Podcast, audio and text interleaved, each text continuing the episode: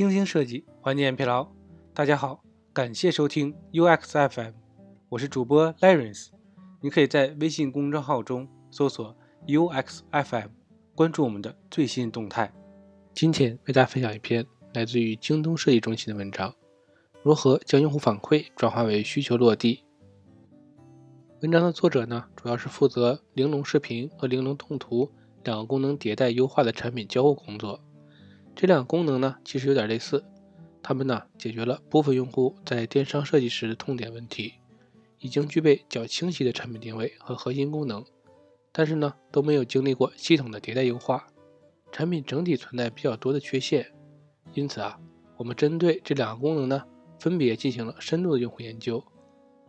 期望获取现有产品的使用体验和挖掘出用户更多的潜在需求。在进行问卷收集和用户访谈的之后呢，我们收集到了非常多的用户反馈，一时之间呢眼花缭乱。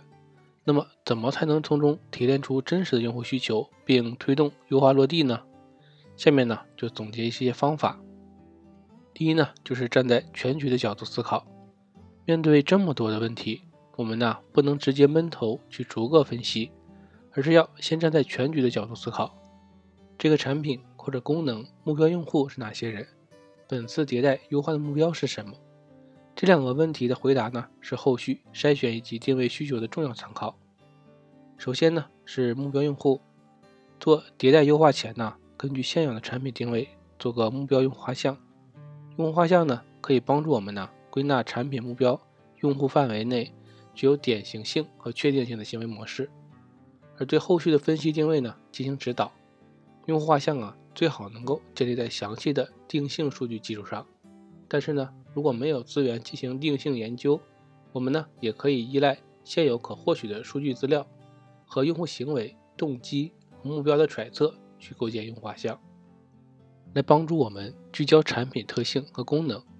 玲珑视频呢在进行深度用户调研后呢，基于研究获得了数据总结出。玲珑视频目标用户画像为产品优化决策呀奠定了良好的基础。第二呢，就是优化目标。产品呢处于不同的发展阶段时呢，它的优化目标啊是不一样的。我们呢迭代优化前必须要明确现阶段产品最主要的目标是什么。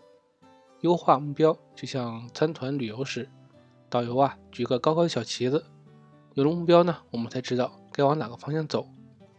比如说玲珑视频。优化时啊，处于第一个大版本，主打功能呢是简单输入 SKU 或者图片，可以智能生成出主图视频。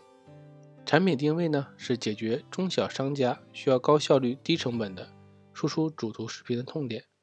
但是啊，刚上线出版，用户量和使用量啊都比较少，动图呢也是类似的情况，因此呀，都属于产品的推广期。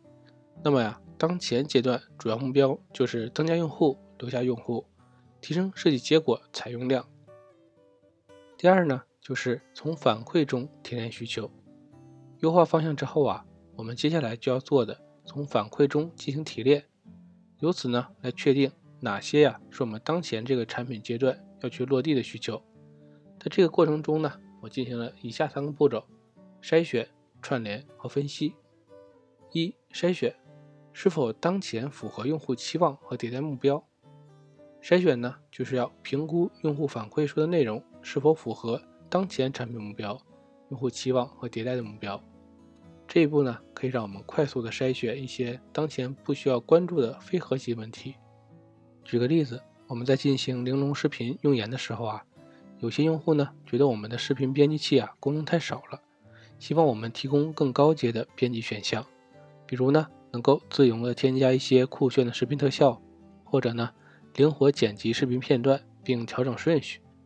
如果我们按照1.1里面的用户画像去看呢，会发现呢，这个意见一呢不太符合我们主要目标用户的期望，因为啊，编辑器增加高阶功能会增加操作的复杂度，影响编辑器的简单易用性。二呢，是它本身属于高阶功能需求。我们在规模扩张阶段呢，最好还是更关注基础能力的完善。因此啊，它不属于我们现阶段需要优化的问题。第二个呢，就是串联用户体验地图，俯瞰整体流程。串联呢，使用体验地图连接主要问题，俯瞰整体流程，查缺补漏。筛选后啊，问题杂乱分开的状态呢，不利于我们后续判断其重要的程度，有可能呢还会漏掉重要的部分。因此啊，需要找一条线把它穿起来。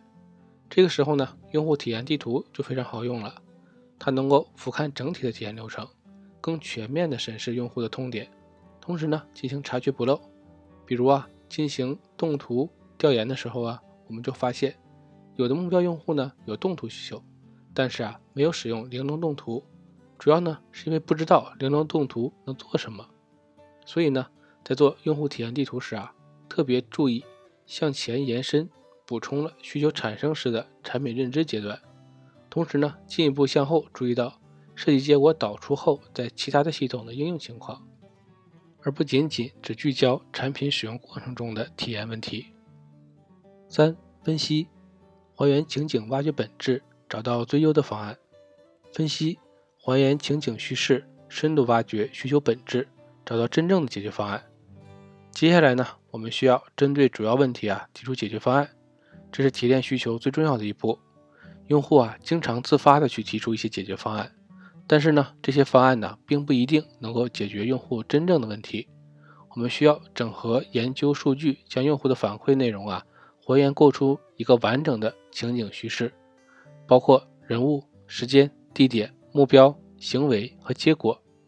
通过完整的情景啊还原，可以理清。用户使用的场景、问题触发条件和限制情况等信息，挖掘需求本质，洞察用户真正的动机，从而呢寻找出最优的方案。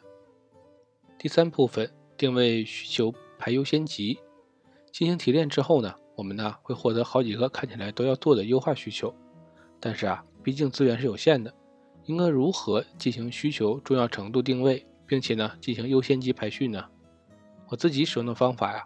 是根据以下三个要素去判断需求的重要程度：覆盖用户数，该需求覆盖使用用户的面积越广泛，普适性越高就越重要；频率，该需求出现的频率越高则越重要；满意度影响，从用户体验出发分析需求对用户满意度影响的 KANO 模型。该模型呢，需求分为以下五种类型：必备型需求。用户认为必须要有的功能，如果有呢，满意度不会提高；如果没有呢，满意度会大幅降低。期望型需求，用户期望的功能，如果有呢，满意度会提高；如果没有，满意度会降低。魅力型需求，用户啊不会期望，但一旦满足呢，就会刺激用户兴奋点的功能，如果有呢，满意度会大幅提高；如果没有，满意度呢不会降低。无差异型需求。对用户体验无影响的功能，如果有呢，用户满意度不会变化；如果没有，用户满意度也不会变化。反向性需求，给用户体验带来负面影响的功能，如果有，用户满意度啊会降低；如果没有呢，用户满意度不会变化。根据产品优化目标，我们呢主要还是关注必备性需求和期望性的需求，将需求定位呢三要素结合目标用户画像。和体验流程图进行判断，就可以比较清晰地抓住重点需求。比如呢，针对动图体验流程导出结果格式无使用的问题，我们提出了在动图全场景中增加导出 GIF 格式以及呢前台压缩的功能解决方案。根据以上的标准呢，评估一下这个需求。首先呢，覆盖面，这是一个大多数用户啊都会遇到的导出格式不符合应用场景的问题。频率呢？结果导出属于高频功能，每次使用产品最后都要进行设计结果导出。满意度影响，用户认为这是个必备性功能，如果没有，那么用户啊就不会再使用我们的产品了。因此啊，这个明显是个优先级非常高的优化需求了。总结一下，排列需求优先级之后啊，接下来就是进行具体需求的设计输出和相关资源协调并排期。